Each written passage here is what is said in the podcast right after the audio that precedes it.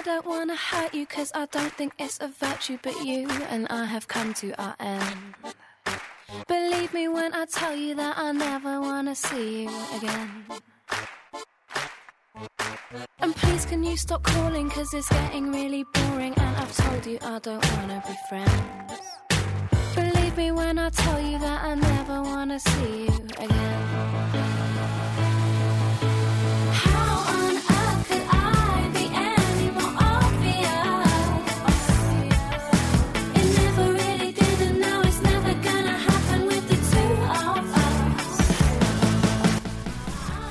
各位听众朋友，大家好，这里是青木网络电台，我是 NJ 小米，祝大家新年快乐！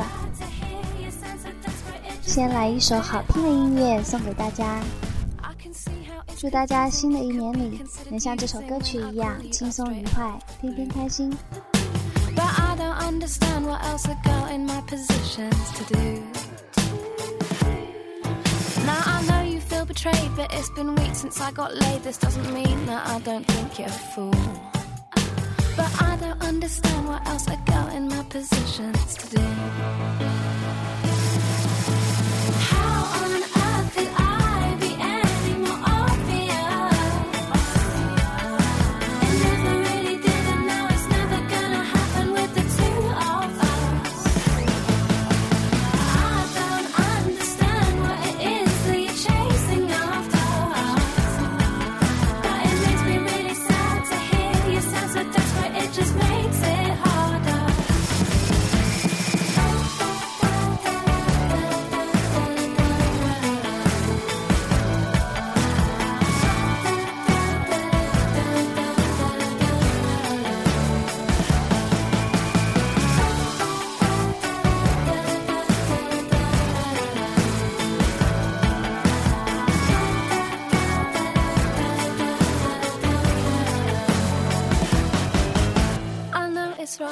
Ugly cause I know that you still love me and this isn't any kind of excuse. But I don't love you.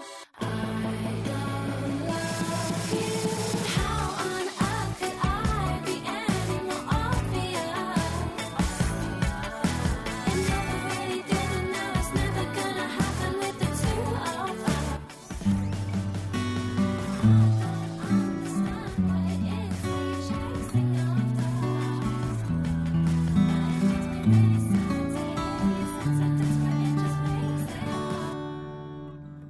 灯光也暗了，音乐低声了，口中的棉花糖也融化了，窗外阴天了，人是无聊了，我的心开始想你了。有一天穿过客厅，市里《经济半小时》有个记者正在采访刚当了县长的牛群。这记者叫陈大会，真是职业杀手，快很准，见光一闪夺命封喉。我端着饭碗站在那儿，一直看到完。业内对他的采访有争议，但都承认他勤奋。他是第一个细心研究国外节目的采访记者，把节目像拆螺丝一样拆开，每个导语、每个问题，包括每个姿势和表情，都模仿研究。我把他的采访，还有法拉奇拉里金能找到的都打印下来，塞在文件夹里。提问抄在小本上，采访前常常偷换一下内容，就直接用。江湖上的小女生，以前那点华丽的水袖功夫，上阵杀敌时一概用不上，只能老老实实蹲马步，张猫画虎。我遇见陈大会，他说要小心身上的毛病，不要到了三十多岁改不过来。在连线采访中要心无旁骛，不要管这节目到底要什么，不要去管什么气氛啦、交流感啦，不要冷不要冷落任何一个嘉宾啦这回事。你就记住一点，他说，新闻本身是最重要的。如果有一个人能够接近新闻的核心，那你这期节目就让他一个人说话，其他两个坐那儿一言不发也无所谓。我迟疑，嘉宾会不舒服吗？他说，他们舒不舒服不重要，记者的首要任务是揭示真相。他这话让我心里动了一下，但我根本没这勇气。我像只粽子一样被死死绑住。他大概看出了我的状态，说：“跟你讲个故事吧。一九九六年的时候，东方时空开会，制片人问大家：咱们东方之子采访记者最差的是谁？是某某还是陈大会？”我开始向他学，但是这种捡本《葵花宝典》闭门自修的方式，很容易就向邪路上去了。以为厉害的记者就是要把别人问得无地自容。遇上一个新闻，两名陕西青年组队骑自行车飞越长城，有一位失去了生命。我策划了一期《飞跃的界限》，采访遇难者的队友和教练。他的队友在节目里朗诵爱国的诗。我问。你就是想要那种特别来劲的感觉吗？这比命还重要吗？这是不是草台班子？你们是不是炒作？录完后，同事奇怪我的变化。哟，这次挺尖锐哈，我还挺得意。李伦当时是生活空间的编导，给我发了条短信：“你把重心放错了吧？”我还明白他的意思，就看到南方周末上刘洪波评论这期节目。电视记者语带嘲讽，步步为营。他认为责问的对象应该是负责安全审查的管理部门，用不着只拿当事人取笑。网上有观众看完这节目的感受：冷酷的东方时空，冷酷的柴静。过了好几年，再看完这期节目，提的问题还在其次。那个坐在台上一头短发、血青色套装的女主持人，脸上都是凌厉，眼内都是讥笑。我不是试图去了解他们，而是已经下了一个判断，满满腾腾的都是杀气。我那点儿本来就少的观众说，本来觉得你还挺有点亲和力，现在太不喜欢你。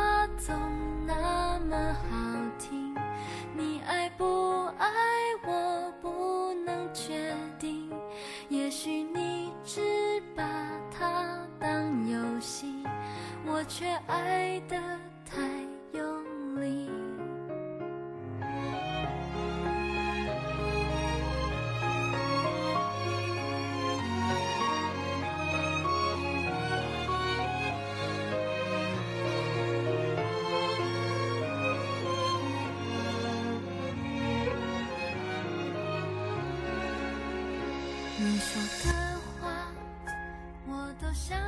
央视南苑食堂，每天集体吃饭时，电视上正重播时空连线。陈红吃完饭给我打个电话，人家说这人还是陈红招的，你可别让我丢人。说完把电话给挂了。他骂人的这个劲儿，史努比说过，让人轻生的心都有，因为他骂的都是对的。他审一个人的片子，审完把对方叫过来，问人家多大岁数了，对方莫名其妙，问这个干嘛？他说：“看你现在改行还来不来得及？”他嫌我小女生新闻的那套路数，说：“你简直娇柔造作，不可忍受。”小女生雪上头，眼泪打转。他还说：“批评你不可怕，对你失望才可怕。”直到他看我真没了自信，倒是对我温和点。你得找到欲望。我回嘴：“我欲望挺强的呀。”他说。你关心的都是你自己，你得忘掉自己。我拧巴的很，怎么才能忘掉自己？一期节目三方连线，我得时刻想着我的身体要拧成三十五度、四十五度、六十度角，还要想着脸上的表情、语言、化妆、衣服。这一场下来什么都得想，我怎么能忘掉自己？回家问你妈、你妹去，他们对新闻的欲望是什么？别当了主持人就不是人了。我真是一期一期的问我妈和我妹妹，设计问题有点用，尽量从常识出发。但一上台，局长明晃晃的灯一烤，导播在耳机里喊“三二一，开始”，身体一紧，我声音就尖了，人也假了。陈红说：“你问一个问题的时候，你期待答案吗？你要是不期待，你就别问了。”我不做声。我问医生朋友。为什么我呼吸困难？他说，情绪影响呼吸系统，使呼吸频率放慢，二氧化碳在体内聚集造成的。我说有什么办法吗？他说有，深呼吸。于是我上楼的时候深呼吸，下楼的时候我深呼吸。我看着电梯工，他松松垮垮地坐着，闲来无事，瞪着墙，永远永远。我强烈的羡慕他。他空着在等谁上班时只有在洗手间我能松垮两分钟，我尽量延长洗手的时间，一直开着水龙头，一边深呼吸，一边看着镜子里的自己。我知道自己身上已经开始散发出失败者的味儿，再这样下去，谁都会闻到。在动物界，你知道，只要你散发出那样的气味，几乎就意味着没有指望。很快很快，你就会被盯上，毫不留情地被扑倒在地。同伴会四分逃散，甚至顾不上看你一眼。那段时间，临睡前我常看一本叫做《沉默的羔羊》的书，不知道哪来满是错别字的盗版，书皮都快掉了。很多年后，我看到了他的续集，愤怒地写信给作者，我说：“你这续集里蹩脚的狗屁传奇故事，把我心里的史达林给侮辱了。”那个吃着意大利餐、欣赏油画、跟食人魔医生谈童年创伤的女人，根本不是他。在我心里，他一直是美国联邦调查局二十四岁的实习生，说话带着点口音，偶尔说粗口，没有钱，穿着一双不怎么样的鞋子，孤身一人去调查杀人案。监狱里的公子把尖叶弹在他的脸上，参议员认为他偷了自己女儿的珠宝。他知道失败和被人看清是什么滋味儿。可是他左手可以一分钟扣动七十四下扳机，胳膊上的经脉像金属一样的隆起，卷起袖子去检验那些腐败的尸体。对认为他只是依靠姿色混进来的男人们说：“请你们出去。”他曾希望在 FBI 这个大机构里得到一席之地，但最后他不再为身份工作。去你妈的特工吧！他只为死去的人工作，在心里想象这些被谋杀的女人。跟他们同样经历的侮辱，从刀割一样的感受里寻找线索。人在关口上，常常是一些看上去荒唐的事起作用。在演播室开场之前，我很多次想过，不，这个用塑料泡沫搭起来的地方可吓不着史达林。这姑娘从不害怕。我决定自己做策划和编辑，找找那些抽象的欲望是什么玩意儿。每天给各部委打电话联系选题，大老杨看我给外交部打电话联系大使被结案，觉得搞笑，得多无知才能这么无畏呀！但居然联系成了。录节目的时候他负责拍摄，冲我默一点头，我心里一暖。我每天上午报三个选题，下午联系，晚上录演播室，凌晨剪辑送审，就这么熬着。有个大冬天凌晨两点，人都走光了。没人帮我操机，我自己不会，盯着编辑机，心想我不干了。天一亮，我就跟陈红打电话，去他的，爱谁谁。我在桌边坐着，恶狠狠的，一直等到七点。电话通了，陈红开口就问：“今天是不是能胶片了？”我鬼使神差的说：“能。”我抱着袋子去另外一个机房，编到第二天凌晨三四点。大衣锁在机房了，穿着毛衣一路走到电视台东门。我是临时工，没有进台证。好心的导播下楼来，从东门口的栅栏缝里把背袋子接过去。回到家，电梯没了，爬上十八楼，刚扑到床上，导播打电话说袋子有问题要换。我拖着当时受伤的左脚，一挤一挪再爬下去。大清早，已经有人在街上了，两个小青年惊喜地指着我，我以为认出了我。他们说瘸子。多想要向过去告别。浅青色的黎明，风把天刮干净了，几颗小银星星，弯刀一样的月亮斜钉在天上。白岩松有天安慰我说：“人们声称最美好的岁月，其实都是最痛苦的，只是事后回忆起来的时候才那么幸福。”节目这么播了一期又一期，常被转载，也拿到一些奖。过得宽松了点儿，但我说不上来自己的感觉。默多克说：“新闻人就是要去人多的地方。”但我心里知道，我不爱扎堆。小时候有个外号叫做“柴老总”，因为老是总着脸。山西话，大人们例行逗孩子取乐，捏个脸啊，亲一下，说笑一个什么的。我总是面无表情地看着对方，弄得很无趣。谁喜欢一个不叽叽喳喳的小孩？有个同行直言不讳地对我说：“你不可能是个好心的人。”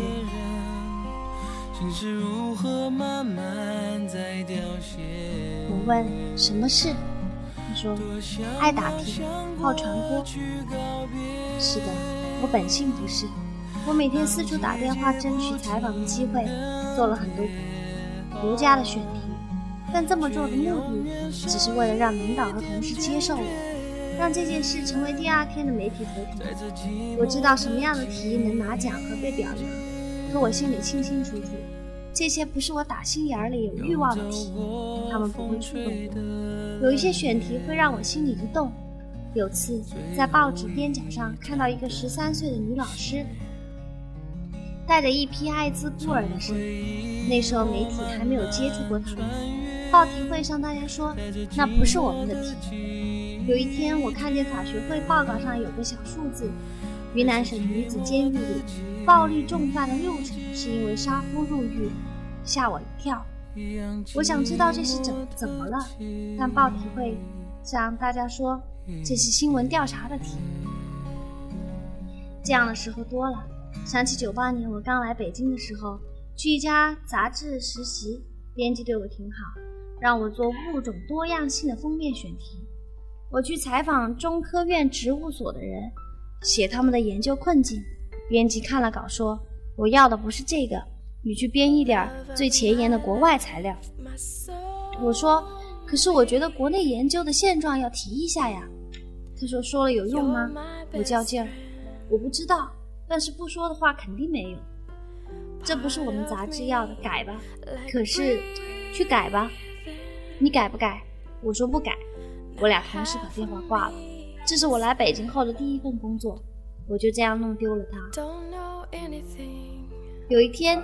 一个小姑娘，我当年在电台的时候的听众，从广院坐了两个多小时的车来我的办公室，进门也不寒暄，挺厉害的，问了我一句：“你觉得你现在这样有劲吗？你还找得到当初和听众之间那种信赖吗？”我愣在那，他转身走了。少年时代，我爱听台湾电台，喜欢那里的人味儿，想干这行。一上大学就去电台兼职。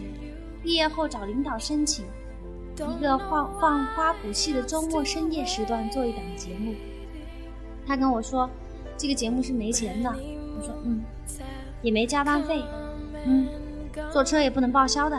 我说嗯，我掩饰住我的狂喜，真的，让我干我喜欢干的，还不用付钱。节目很简单，听众写信说他们的事，我不评论，也不回复。只把选中的信每个字都念出来，姓名日期在我看来都金贵的很。念完，推一推音乐键，我往后一靠，潮乎乎的软皮耳机里头，音乐排山倒海。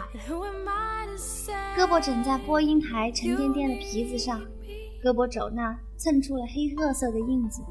沉沉的晚上，头顶一盏小灯烤着，立木板和皮革有一种昏黄老熟的味儿。对面玻璃反射着点小光，好像整个世界都窝在里头。从第一次坐坐在这儿，我不兴奋也不担心，心里妥当，就这儿。时间长了，听众说，把你当成另一个自己。现在到了电视台，做了新闻，我清清楚楚的知知道我在工作，卖命的工作，但我是在为制片人、奖金、虚荣心。为了我的恐惧而工作，最简单的东西没有，我的心不在腔子里。有天，吹着高高的头发，化了妆去录节目，路上碰到一个当年的朋友，看着我，看了一会儿，说：“你可小心，别变成最初你反对的人。”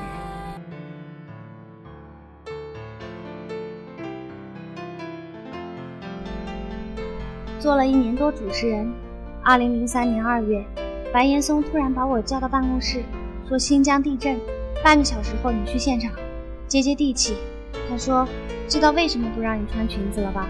干这行得随时准备出发。”新疆大地震，我们坐伊尔七六军用运输机去喀什，机舱里开进三辆大卡车，放了十几只救搜救犬的笼子，没座位，我找了个废轮胎坐坐上，没窗子，噪音大的根本听不见对面的人说话说话。飞了五个小时，地震局不少男同志都颠吐了。到喀什是凌晨三点，大月亮，天地四白，军用卡车从飞机里开出来，我们坐上，四个小时开到喀什，地面不好走。刚开始站在卡车车厢里，站不住了就蹲着，路已经破坏的很厉害，一路颠簸。我和巨大的德国搜救犬一起滚倒在箱板上，它一声不吭，从我的身子底下挪开。把大尾巴抽出来，箱板上一拍，琥珀色的眼睛看着我。等我爬起来了，竖耳拧头，目视远方。下车的时候，我终于踩到地上，以为自己腿软，低头看，才发现自己站在一家人原来的茅草屋顶上，已经塌平，草从地里滋出来。我茫然往往前走，六点八级的地震，两百多人死亡，眼睛能看到的范围内。土木结构的房子基本完了，喀什噶尔平原上的空空荡荡。往前走，成百的男子围成一圈，有男子站在中央，为盖着白布的死者念诵《古兰经》。再往前，女人们正在找大石头，在空地上架锅做一点吃的。黎明刚起，巨大的原野一片青黑。赤红的火苗一串一串舔着锅底。如果这会儿是在演播室，灾难对于我来讲只是一个需要完成的新闻。我只关心我播报赈灾的数字是不是流利。但看见一个老大爷光着一只脚，另一只脚上穿着只解放鞋，拄着拐走了两里路，从我们的卡车上翻找出一只在北京随处可见的带眼的旧黄皮鞋，端详一下套在脚上走了，我才知道什么是赈灾。陈红说：“说过去用你的皮肤感觉新闻。这地震把我从演播室震出来，震到了地上。再往前，再往前走，走过一个坍塌半边的墙，我站住，用手指轻轻碰了一下，是粉粒土加了一点水泥，水泥极少，一捏就碎。旁边站着一个戴好黄色头巾的维族老人，我还没来得及张口问什么，他忽然回身把我抱住。”在我肩头哭了起来，我下意识地搂一搂他一耸一耸的肩膀，脸贴着他的脸，他的皱纹冻得冰凉。第二天去拍帐篷，小学生骑去的时候记者云集，小学生从废墟压着的课桌里把红色绿色的书包抽出来，拍拍土，身上国旗开始念《我美丽的校园》。做完节目了，我被表扬，不错，有细节。拍完撤器材的时候，边上有一对双胞胎姐妹在玩。我问他们住在哪儿，小孩子领着我走，停在一个空地上。房子塌了，从家里拉出来的两床被子就放在地上，连个铺的渣儿都没有。我伸进手一摸，里头是细碎潮潮湿的沙粒。当时晚上是零下十二度。喝水怎么办？他的小哥哥们拿着只铁皮桶，带我走了约莫一里路。有一个积着雨水的小坑，他把飘在上面的败叶用桶底瓢开，装了半桶，回来搬两块石头，把水倒在铝壶里烧，这就是他们的生活。而我刚才在向全国人民说，他们已经开始背着书包，高高兴兴地上学了。我什么也说不出口，只能蹲下来，给小姑娘把鞋带系上。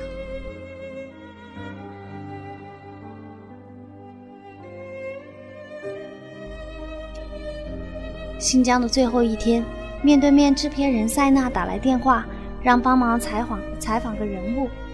采访谁？不知道，你自己找。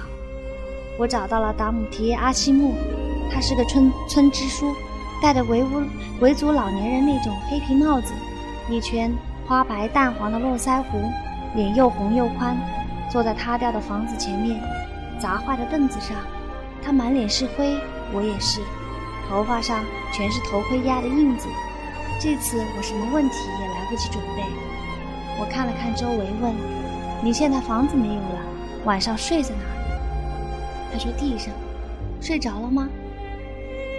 而一想到家里有五个人死了，想睡也睡不着。睡不着的时候想什么呢？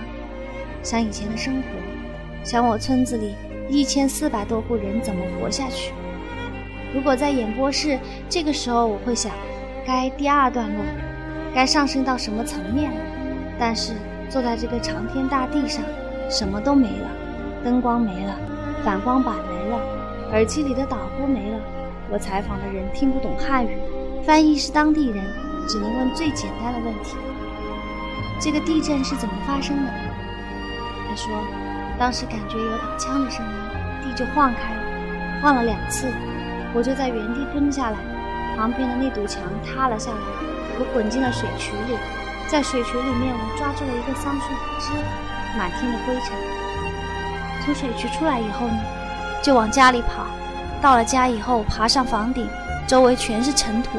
我在房顶上挖，在房顶扒了扒开，花了很长的时间。您当时用什么挖的？当时找不到任何工具，就用自己的手挖。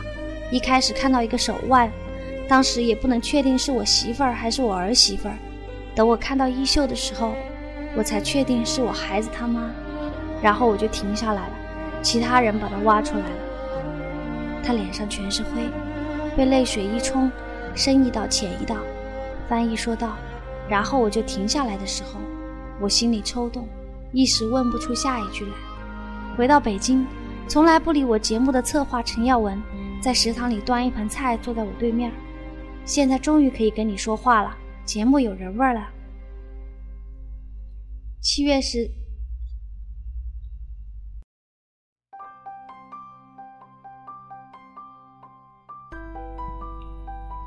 四月十七号，我得到通知，离开时空连线去做新闻调查。梁建增主任跟我谈完，看我茫茫然，以一种对小孩子的连续连续送我了本书，写了句话：在连线中起步，在调查中发展。我回去收拾东西，史努比帮我把办公室墙上的画摘下来，很大很沉。他一路拎着上头的铁丝，笨笨地换了手。下着楼，我回头说：“你回去吧。”他说：“我送你过去。”到了新办公室，他找到我的桌子，退两步，把一张秃桌子打量了一下，满意的左右左右看看，土得不得了，还跟我的新同事点头哈腰，意思是姑娘不懂事，以后多照顾，该打打，该骂骂，就差给人敬支烟架耳朵上了。画框挂哪？他东张西望。我说不了，不挂了。如今都能笑着说出口，我曾为你快乐，也曾为你挫折，曾把你紧紧抱着，紧紧依赖着，紧紧的爱着，离开